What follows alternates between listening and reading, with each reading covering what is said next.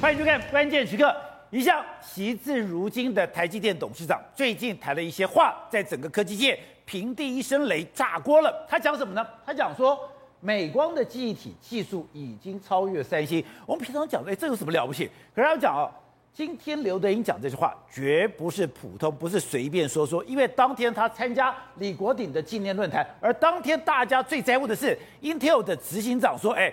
台湾是一个兵凶战危的地方，台湾不安全，所以美国不要去投资，不要去资助台积电。当时大家都想问台积电的看法，要问刘德英的看法，可是刘德英说：“哎，他不评论这件事情。哎，这么重要的国际新闻你不评论，可是你却主动讲说美光的记忆体技术超越三星，代表。”你对美光的记忆体的技术你非常清楚，你也对三星的技术非常清楚，而且你还去做了比较，说美光的记忆体超过三星，而你为什么要这么讲呢？我们之前讲过，三星头号敌人就是台积电，过去他们有一个金奇南计划，就是我要动用千亿的美金，我要打败台积电，可是没有想到金奇南现在被换下来了，但还要重新整病，我还是要对付台积电，而。三星对付台积电，就是它上下垂直整合。虽然我的晶圆代工赢不了你，可是我的 NAND Flash、我的 DRAM 我都比你强。过去他去抢苹果单的时候，就是用这样的优势压过台积电。那台积电现在突然讲说，哦，美光的 DRAM 其实是比三星还要来得强，而且我们也看到，它现在也跟 NAND Flash 的这个重要厂商凯霞也有互动，也就是。过去你要跟我打仗，你要斗我，你最强的就是你有 NAND Flash，你有 DRAM，这两个你用这两个去要挟我的客户。但如果说今天台积电我也有了 DRAM，我也有了 NAND Flash 的合作厂商，我也做了一个异质整合，这是不是刚好就是变成了三星的克星？所以前一段时间。三星无所不用其极的要去打击台积电，而台积电如果有了跟美光、有了跟凯霞、跟这些所谓的半导体、NAND Flash、DRAM 的厂商合作之后，那三星还有活路吗？在这一段里面有两位来宾加入讨论，第一位是股市分析师翁伟杰，伟杰你好，大家好。好，第二位是台北市议员徐小青，大家好。这样，今天刘德英只简单讲了一句话：美光的记忆体技术超越三星。你说这是平地一声雷，就代表未来有一个腥风血雨了。没有错，刘德英这句话其实正彰显什么？台积电的灭星计划要开始了。灭星计划要把三星彻底干掉，所以逻辑很简单。三星在技术上拼不过台积电，对不对？可是因为三星后面银弹很多，它的 DRAM 跟 NAND Flash 赚太多的钱了，所以对台积电来说逻辑太简单了。我把技术把你拉开之后呢，我如果透过跟美光或者跟日本的合作，把三星的 DRAM 跟 NAND Flash 干掉之后。那三星就没有子弹了，没有资源了，没办法跟台积电拼了。所以你看到刘德英今天讲什么？他今天都特别说，美光的记忆体技术已经超越三星了，这是很怪很怪的事情。为什么很怪？因为你过去有看台积电每次讲话，他都说不评论客户，美光是台积电的客户，台积电的就过去所有风格都说不评论客户，但是可以评论伙伴，懂我意思吗？就是如果今天过去以台积电逻辑来说的话，那哎，美光因为他下单嘛，我如果今天跟美光过渡好的话，我可能拿不到其他。低位 Netflix 选单，所以他不会评论单一客户。可是是现在我们看到所有状况，第一件事情，美光已经超车三星；第二件事情，台积电跟美光可能要战略合作。有个非常大的信号，美台湾美光的董事长叫徐国进，对不对？徐国进九月退伍，结果呢，十一月跑去台积电做先进封装测试的研发主管，而且哦，等于说他是台湾美光的董事长。九月离职，十一月就到台积电去了。是，而且呢，美光现在也在后里，就台中后里这边买了大片土地要设厂，对不对？换句话说，美光未来生根地方是台湾，美光合作的伙伴是台积电，美光的总经理下来之后没有旋转门哦，没有旋转门，美光没有对他抗议，没有告他。直接去三星这边去当所谓的先进封装测试的研发主管，所以这干嘛？台积电已经把美光拉过来了。那更可怕是什么东西？连日本的凯霞可能都要被台积电一起合作了。它有个讯号是存在的，日本一直希望干把南韩干掉，对不对？对。日本把南韩干掉，关键是把台积电拉过来。是。现在有个很特很特特殊的状况是哦，原本台积电有个董事哦，叫做麦克史宾林特，现在哦。哎，日本凯霞竟然把他聘为独立董事。如果日本凯霞跟台积电是走对抗，然后对立的状态，会做出这样人事安排吗？不会。所以说这件事情很清楚是两边橄榄枝也递过来。哦，所以这个就是台积电的董事麦麦克史宾林特，他现在去当凯霞的独立董事，而凯霞是全球第二大的 NAND Flash 厂嘛，对不对？所以你想想看，为什么这件事情对于三星来说是致命的打击？原因很简单，台积电过去面对三星的追赶的时候，一直拉不开，原因就是这样，因为三星有太多太多的子弹在后面去支去去支援，而且还不止如此，它的 DRAM、它的 NAND Flash 真的有独到之处，而且你要买它的 DRAM、买它的 NAND Flash 还不容易买，所以如果你要买我的 DRAM、买我的 NAND Flash，你就要打我什么？要搭我的晶圆代工，也就是我是用这个买一送一，或是买一搭三的方式，将我其他的产品送过来。也就是当当时台积电要去抢苹果单的时候，最痛苦的时候就是碰到这一点，也就是我没有 n a n f l a s h 我没有 DRAM，我碰到三星的竞争的时候，我是断手断脚的。那如果策略合作的话，他可以用美国的 n a n f l a s h 或 DRAM 啊，然后配台积电的制程啊，或是用凯霞的 n a n f l a s h 啊来配台积电的制程啊。这样子就变成一个大联盟来对抗三星嘛？那当这个大联盟成型，三星会面临到什么状况？我直接讲结论：三星二零二零年的营收半导体事业部门的九成是来自 DRAM 跟 NAND Flash。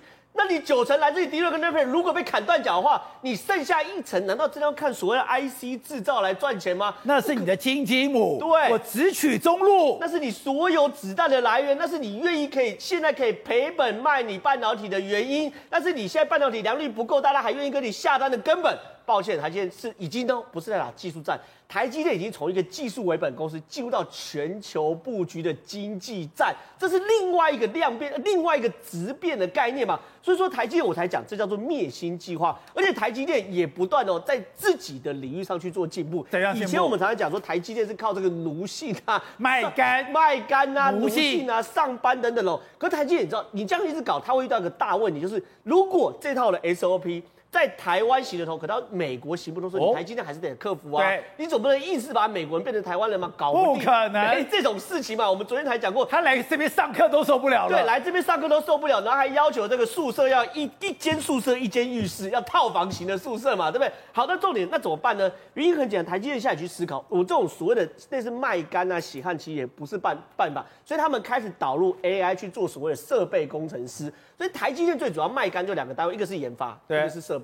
研发这没话说，你要靠脑力啊，夜鹰部队这样轮班，大家不谈了。可是设备工程师啊，原本台积电设备公司真的很辛苦，他就要负全责的一个，他是二十四小时轮班的，二十四小时轮班。然后美国的工程师来台湾受训设备的第一堂课是教你怎么二十四小时回 email 跟回 line 跟回讯息，二十四小时回 line，这件事情呢是第一个要沟通的第一堂课。可是呢，他的设备工程他还得要负全责，从参数的调教到机台的清洗保养，都要这个设备工程处理。那设备工程师肝一定爆嘛，对不对？可是台积电现在导入这个所谓 AI 系统，它这些参数的调教，目前看起来五年前导入 AI 系统的时候成功率大概六成，现在看起来已经到九十一趴了。九十一趴台积电不会满意，放心，台积电一定到九十九点九九趴的时候，台积电才会满意。难怪讲说，在一年半之后。现在台积电的员工不用轮大夜班了。对，现在他们是台积电资深副总经理秦永佩是公开说，一年到一年半之后呢，会不用轮大夜班。但是他目前台积电的工程师，就我了解，半信半疑。但是半信半疑，不管无论如何，台积电也是往这边走嘛。还有另外一件事情是，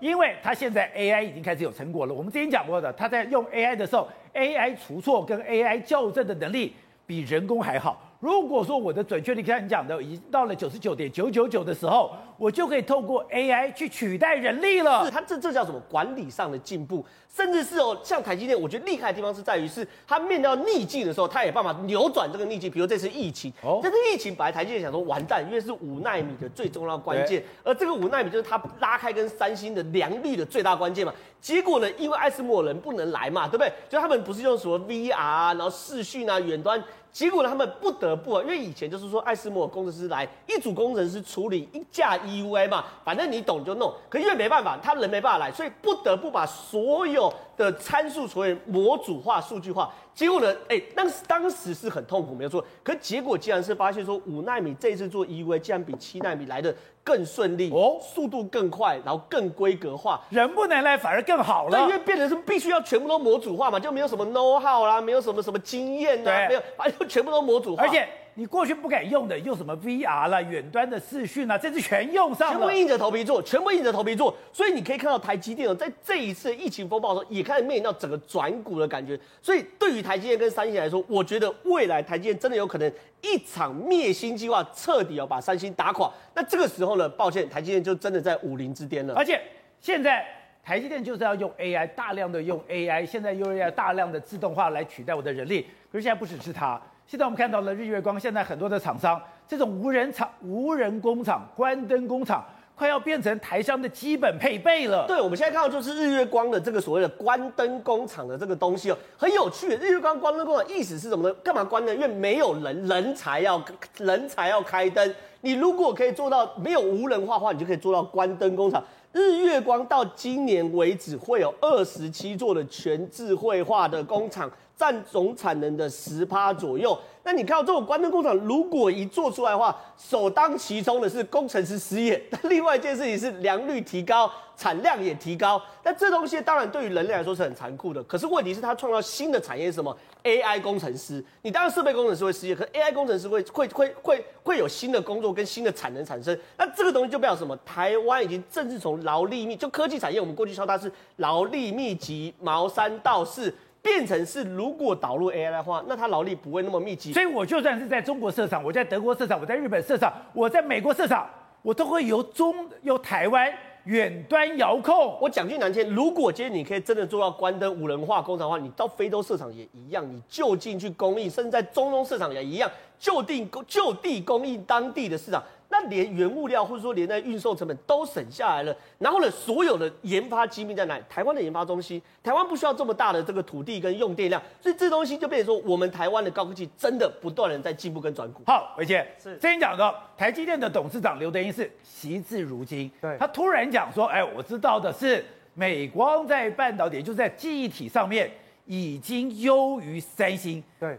这句话是耐人寻味，是有玄机吗？就代表说他有可能跟美光整合合作来对付三星吗？没有错，我想其实刚刚的郑浩已经讲得非常清楚，在整个台积电的这个数位化转型的过程当中，有下一步，刚刚一直提到的是在 AI 的一个应用。对，那 AI 的应用其实最主要的一个关键就在于说，它可以缩短时间。那透过 AI 的一些相关的模拟运算出结果，然后呢，透过这样子的一个运算结果的成功几率导入到制程当中，所以它大幅度缩短了工程师去人员到线上去调教机台的时间，也缩短了软体在进入到这个设备上面之后，你还要透过一段时间的试错，然后除错之后才有办法进入到正式的制程。难怪他讲说现在 AI 的除错。是比他现在的工程师除错的效果还好，没有错。但是 AI 的这个模拟运算出来的结果的成功几率，一切的一切都要 based on 所谓的 big data，也就在大数据的部分。而且我们讲，还你是一个硬体的公司，你的所谓的机台工程，机台这个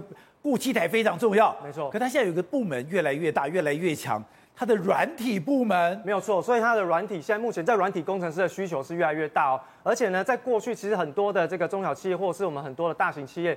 导入的这些工厂的软体，其实都是一般的固定的平台，也就是说它有一个套装软体进场给你，然后你自己再去调教。以现在目前台积电的整个导入软体的一个状况来说，我透过软体工程师的聘请，然后设计出一套属于台积电自己工厂的软体来进行应用。诶，包含像是他们在每一个工程师的手上，他们只需要利用手机就可以监看整个机台的状况，甚至利用手机的一个通讯就可以进行及时的调教。这个是现在目前台电在软体开发部门当中所可以达到的一个。所以我们知道，以前台电我也要穿无尘衣，对，而且早上你穿了无尘衣，你也不能上厕所，对，所以说很多人膀胱都会有问题。没错，现在不需要了，现在不用。我在外面，我用手机就可以调控了。没有错，而且呢，在这个软体开发部门过去哦，在开发的过程当中，每一次它的一个更新的频率，哎，大概两到三个月一次，但现在已经可以做到每一天都可以更新。哦，它就代表说，其实在这一次它整个 AI 的数据库当中，它累积了大量的一个数据，每一天它可以产生一到两 TB 的一些相关的数据，这个是非常可怕的一个这个数据的量能。那透过这样的一个数据量，再让整个 AI 的运算中心进行预算模拟化出来的一个优化结果，马上我就导入到制程当中。所以，当台积电每一天在生产这个所谓的晶圆代工的过程里面，它随时都在优化。所以它可以做到这么恐怖的一个制程，所以它的良率才可以维持这么高。那包含像是在我们看到台积电首创的这个产务学院六大训练中心，产务学院哦，这个是真的是全球首创的一个现象。那这个产物中心呢，其实基本上它就是要帮助新进到台积电的工程师加速去熟悉整个台积电的环境啊，它产物怎么运作，整个流程流水线怎么走。那在时间能够大幅度缩短的过程当中，我让整个员工可以上手速度更快，更快的进入到投产。时间就是金钱，对于台积电来说，节省每一个新手上场上路的一个时间，会让整个台积电绩效大幅度往前提升。所以你说人力成本对于台积电来讲，它当然是一定要付出的一些相关的劳力的成本，但是它在时间的部分可以从劳力成本再把它赚回来。所以在这样滚的过程当中，台积电它的制程就会越来越优化。好，正好我们讲到的，美国要去制裁中国，我要去卡住你半导体的脖子，就是最简单的。ASML 的这个极紫外光机，我就是不卖给你。可是我没有想到，现在 ASML 的极紫外光机，它居然又有新的发展。本来我们讲到的，它的极紫外光机是用一个卡车我就可以运送的。现在它极紫外光机居然大到跟一个地铁的车厢这么大，而且它不但是大到地铁的车厢那么大，它里面它的里面的那个所谓的透镜。居然是太空等级的，呃，应该是这样讲。当中国很努力的说要这个二零二五中国制造要把极紫外光机做出来的时候呢，艾斯莫尔宣布了，他马上要公布新的极紫外光机。中国听了昏倒，因为里面跟旧的相比强悍太多太多。本来的极子外光机已经很厉害了，现在这个更厉害。可是因为你要从三纳米突破到两纳米到一纳米，一一定要有更好的极紫外光机。我直接讲，这极紫外光机啊，叫做 High NA 的 EUV 啊。这个 High 因为 NA 是单位啦，NA 越高的话，代表这个解解析度越高。这个 High NA 的极紫外光机跟旧版差的解析度差百分之七十啊，而且呢，一台天价三亿美金，一百亿台币买一台啊，一台一百亿，一百亿台币。哎，我们现在的极紫外光一台四十亿。现在变成一百亿，哎，这个物超所值哦，因为你这个东西目前看起来，他说摩尔定律哦，如果有这个新的话，它可以再延续十年呐、那有多难？就先这样讲。第一个，刚刚宝杰哥讲到抽真空，对不对？抽真空是最基本，因为极紫外光，你它其实不是，它是光没有错，可是因为你在晶片上去雕刻嘛，对不对？你那个光不可能太强，因为你搞到两纳米、三纳米，强一弄就穿掉嘛，所以它光是非常微弱的，微弱到什么程度呢？空气中的灰尘都会把它抵消掉。哦、所以呢这个 EUV 里面抽真空是基本的，你一定要维持百分之百真空真空状况。现在极紫外光机就这样，你不可以在里面有任何的能量耗散，这是一个。另外一件要多干净，你知道吗？就是在我们整个房间这么大的房间里面，只能有两粒灰尘。对，两粒灰尘是，所以说基本上抽真空是最基本。但好，你做到之后呢，你要想想看，基本上其实光外光机在照的时候，你的晶面是快速转动，对不对？啊、这个快速转动，你你你这样才可以这个各个方面的曝光，对不对？这个快速转动它快速到什么程度？大概啊三十二 G 左右，比战斗机还快。哎。我们的 F 十六九 G 人就会昏倒了，九 G 血就会打打到脑袋就会昏倒。它三十二 G，三十二 G，但它快速转动到三十二 G 的时候，如果在大范围还没什么，它挪腾的范围一纳米以内，所以等于在世界最重的快速转动中，它的挪腾范围是世界最小。所以这个东西有多难到什么程度？原因很简单，你这样快速挪动的时候，你如果这个机台啊组装不完全会干嘛？会有震荡啊。会有震荡的过程中，你的光随便一个小震荡就超过一纳米了嘛？所以你这机台组装一定要是百分之百完全。可偏偏这个有多复杂？刚宝杰跟你讲嘛，四十个货柜的零件哦，里面有十万根零件加四万个螺丝，这些全部组装起来后。要可以十万个零件，四万颗螺丝，然后全部组装完后变成一个，就像讲跟地铁站一样大的仪器，然后价值一百亿台币，然后里面呢就一颗晶片，然后呢在一纳米的范围之内做三十二 G 的挪挪那个挪动，然后整个机台不可以有一丝的震动，这东西是人类工艺的极限呐、啊，所以真的很难。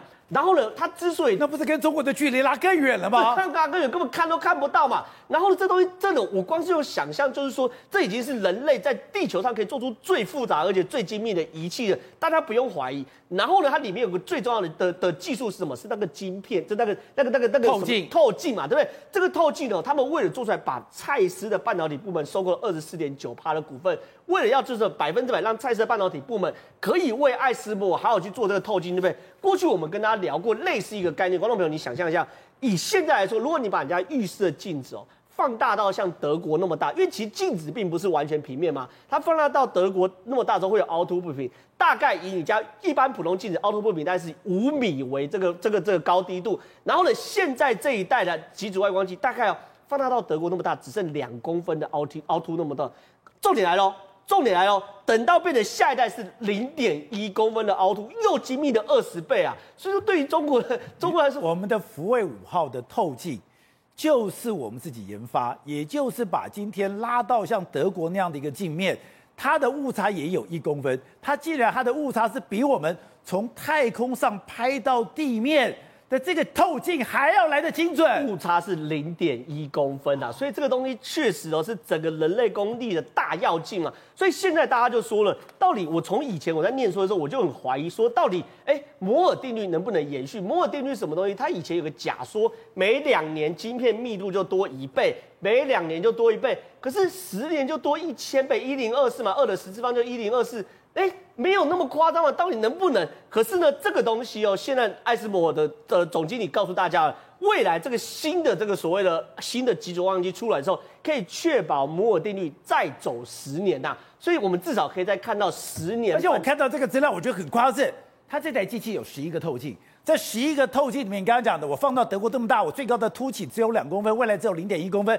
更可怕的是，他说蔡司工不是每天可以做，他要好几个月。才能够做出一个透镜，而且我要不断的用各种去侦测，你只要有一点点的缺点，被我找到缺点，马上毁掉。这个更难的原因就在于是良率的问题。原则上我这样子磨都可以磨到这边，可是磨到过程中，你只要有个良率没有动的时候，它第一个难度是你的监测仪器也要这么的精准嘛，也要进入到纳米级的监测仪器嘛。第一个，你一监测到只要凸一点，抱歉，你冷冻冷痛放弃，整片丢掉嘛。所以这对他来说，这个成本也非常非常大。所以对于蔡，这对于艾斯摩尔来说，他当然的要非常非常要把爱蔡司的这个所谓部门买下来。全世界最会磨晶片就是蔡司啊。我们曾经介绍过蔡司的工程师是好几代啊。我从爷爷就在磨这个所谓相机镜片，爸爸磨眼镜啊，我自己磨艾斯的光刻机的镜片嘛。所以这些事情，当然这是百年工艺才有可能做到的事情。所以我想了嘛，如果这个东西真的如同他们来说，在二零二三年或二零二五年会问世的话。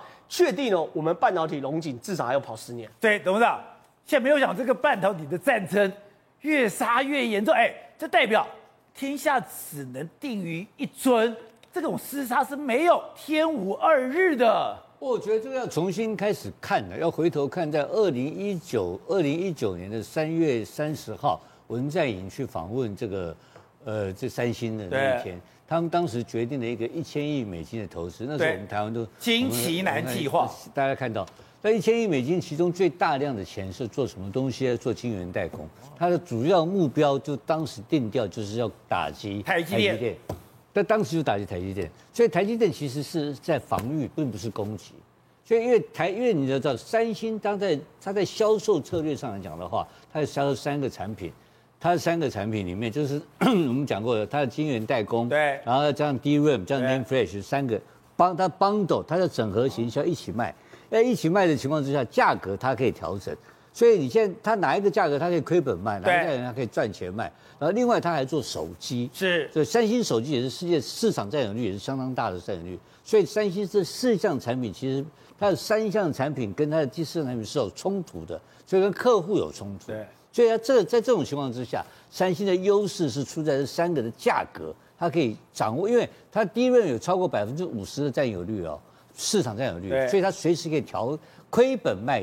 就因为三星长期用亏本的价格，用大量的投资研发的情况之下，所以把台湾的 DRAM DRAM 的产业全部打挂掉了嘛。它就是国家支持他干的这个事情，现在就是现在是现世报，现在回头过来，现在全世界打三星。哦因为这个是世界，这是这个是世界联军嘛？对，日本、美国、台湾、台湾嘛。好，我们现在反过来看，为什么美光跟日本跟这个三星要开始这个整合？但他所以为什么刘德音讲一句话哦？美光的记忆体的技术已经超越三星，三星他并没有说成本哦。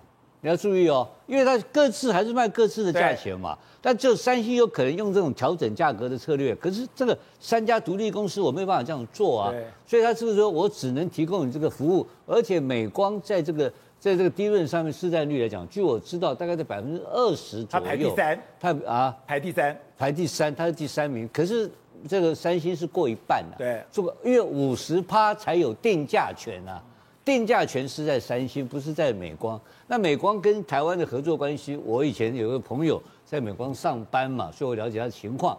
美光是做产品的设计在全部在美国设计，然后呢，它的生产在台湾全部在台湾，可是生产的制程设计跟研发是台湾人研发的，哦，这两个不一样哦。因为美国人可以发明非常好、设计出非常先进的这个 DRAM 的这个产品，但是要生产出来要高良率生产的这个生产靠台湾，这个生产流程跟技术是靠台湾人生产的，这两个是不一样的合作。而美国人还有第二个缺点，美国人的这个设计工程师到下午三点到五点钟啊，就要开始打包，然后准备去打高尔夫球了。所以他们为什么会搞到一度差点倒闭的原因，就是他的工作态度让他倒闭。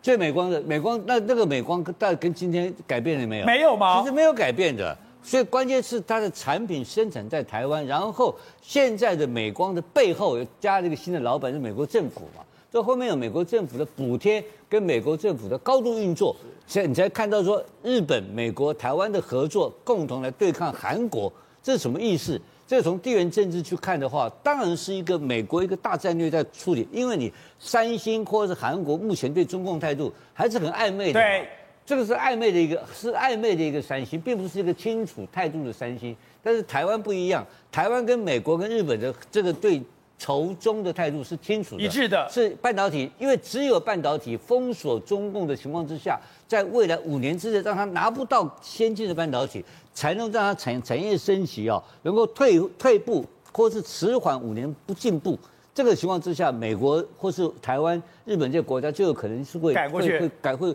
会超前几年的时间了、啊。那这个几年五年时间对对这些些欧美日本国家非常重要，否则的话，那个中国的量体越来越大，越来越大，已经有可能原来就是有有可能超在在二二零三零年会超过美国嘛。那这个情况之下，它产业升级整个会受缓，会迟缓。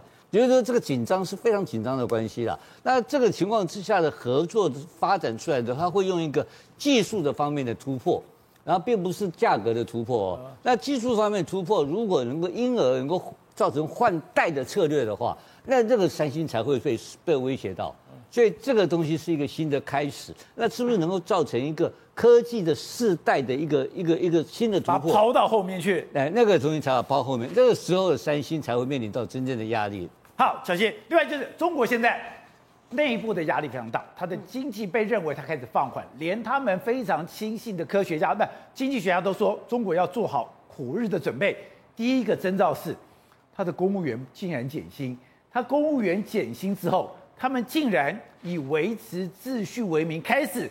强取豪夺啊！结果我先讲一下他们减薪的这个问题哦。你知道公务人员减薪代表什么？代表他们的经济可能出了问题，税收不好，甚至你的政策共同富裕的政策有问题吗？现在他们减薪幅度有多高？两成到三成哎！我讲给大家听哦，很多哎，很多。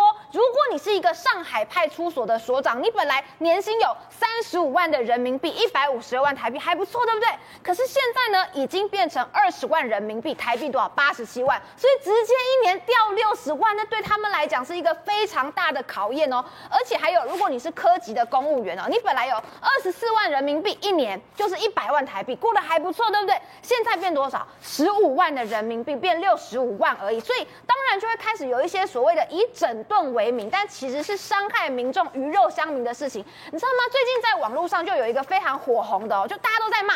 骂什么呢？哎，用城管为名去抢老人家的甘蔗，不是甘蔗，是甘蔗，抢甘蔗，抢甘蔗。他是一个七十三岁的老爷爷，因为他经济不好，所以爷爷跟奶奶他们就一起去种甘蔗，种完之后拿到街上去卖。结果呢，有一大堆这个，他身上写说净通市容制服的，他是市容管理人员，一大堆人全部冲上去，就把他的甘蔗就给他抢走了。然后那个爷爷他就倒在地上，一直哭，一直哭，一直哭，哭到就大家都在看。然后呢，人民很生。气，所以呢，他们还发了一个群，就说那他们这样对你，我们来买你的甘蔗，我们来帮你买甘蔗嘛，然后就去举报这些人。现在呢，他们道歉了，然后好笑的是什么？他们现在去跟他买甘蔗，他说没啦没啦，我不是抢你，我试吃啦。好，所以 我试吃，我看你甘蔗甜不甜啦。所以连就把人家甘蔗给吃掉了。是，所以连他们现在在定就是正在种的那个部分，他们都买掉。为什么？因为这个很难看嘛，民众非常的生气，甚至他们连甘蔗都抢嘞，是连甘蔗都抢，而且连甘蔗都抢之外，他们还抢很多别的东西。我跟大家讲一下，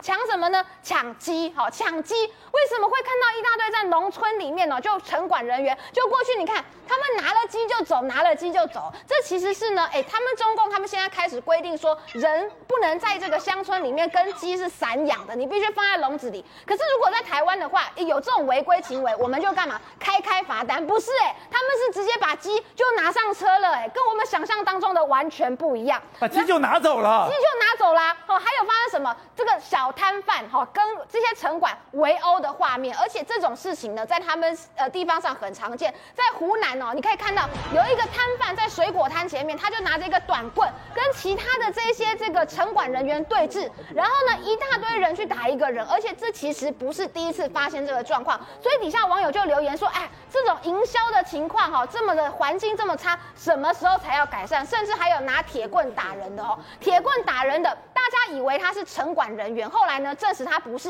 可是因为他害怕他是城管人员啊，所以他拿一个铁棍这样子去，你看画面了，他去这样拿铁棍打一个老人家的时候，大家只敢在旁边讲一讲而已，没有人能够去上前制止这个人恶劣的行为，甚至还有骑摩托车的时候就拍到前面有一个穿城管人员的制服的，好像在跟摊贩干嘛收钱，你看哦。前面那个穿蓝色衣服，就是大家觉得说他是城管人员。他停下来的时候，那边路上有个摊贩阿姨，就拿了一些东西，疑似是交保护费给对方。哎，这个叫做什么？叫做鱼肉乡民哦。然后还有城管变黑道了。是，然后还有好笑的，叫偷香肠。他是开救护车的人员哦。他本来是在开救护车的，结果呢，有一个人跑下来之后，拿了香肠包在衣服里面，就跑上救护车了。然后他也是啊，大家很生气嘛，你怎么可以偷吃别人的香肠呢？最后举报他。就去赔赔偿了，只有一个人哈，我刚刚讲的这些案例里面是最让大家看得心服口服，就是有一个广东大妈，广东大妈直接拿出两把刀啊。好，他就直接拿出两把刀跟城管人员对向，把旁边围着的十个城管人员用嘴巴哈喷到他们不敢靠近。你说那个穿蓝色衣服的都是城管，是没人敢接近他。没人呐、啊，因为广东大妈的两把大菜刀很厉害。他在骂什么呢？他说：“哎，你这个路很窄，你政府划线收停车费，为什么我在我门口摆摊位做生意就不行啊？你们这些穿着制服的人跟土匪一样，天天来为难，还把我手背搞伤。你看，广东大妈气势就是不。”不一样，所以你可以看到，就是说，当他们的公务人员减薪之后，他们开始必须要找其他的方式。有些人呢，比较好的是去干嘛？滴滴打车，哈，去送外卖。以前不行，会被罚款，但是会被罚。但是现在呢，已经不会了。他就说，好吧，那让你可以去打第二份工。但是比较糟糕的就是这种以整顿之名，实际上在抢人钱财的。廷伟，你也是做中国政策研究的，现在我们得到的消息。中国内部的经济压力真的这么大吗？还有，连他们的御用的经济学者李稻葵都说，你要做好过苦日子的准备。没有错，他们的经济学者李稻葵讲真话了。为什么？因为中国现在目前状况经济状况不好的情况之下，这一两年内考公务人员的比例逐渐攀升了，你知道吗？经济不好的国家通常这个会考公务员。不是，我经济不好，我要考公务员，是，结果公务员又被减薪。没错，因为国家负债累累嘛。中央债务还有地方债务非常的不得了，所以在这种情况只能减公务人员的薪水。那这些公务人员薪水减了之后怎么办呢？有些当然哦，去咨询其找其他的投入。但是问题是什么？刚刚有提到这个城管的问题，城管才是他们问题。就是城管第一个他又不是警察，然后他本身来讲又是又不是所谓的真正的执法人员。他是替经济发展局维持所谓的经济秩序而已，等于市场管理处的人而已。他是市场管理处的人，所以他并不是维持市场经济的。对，但是他因为什么？只要有摊贩，有什么东西，所以为什么上一次李克强讲讲一句话啊，叫大家去摆摊贩，后来又收回来？为什么？因为造成城管人员的困扰嘛。你到底总理讲了要不要去抓？都不抓。但是因为为什么经济不好才会去摆摊摆摊贩嘛？那这时候城管呢，它造成民怨更加深深恶了。所以你可以看到。中国它现在变成说上也不是下也不是，我上怎么办呢？我我要开放这种摊贩啊，然后造成整个城市里面的一个市场经市场秩序的一个混乱，这也不是。然后呢，城管要去管也不是，因为造成民怨嘛。所以现在变成说中国大陆经济状况，诚如这个李李教授所讲的啊，就是说他是御用学者了哈，他提到了就是中国内部来讲，他有债务问题，然后经济状况外资大逃，外资大逃，主要的原因就是因为外资大逃，所以造成说中国的经济发展没办法去接轨，然后外循环跟内循环也没办法接轨的情况之下，中国的的经济状况只能越来每况愈下了。Good day，有爱大声唱，拥抱好日子公益演唱会，邀你一起为爱发声。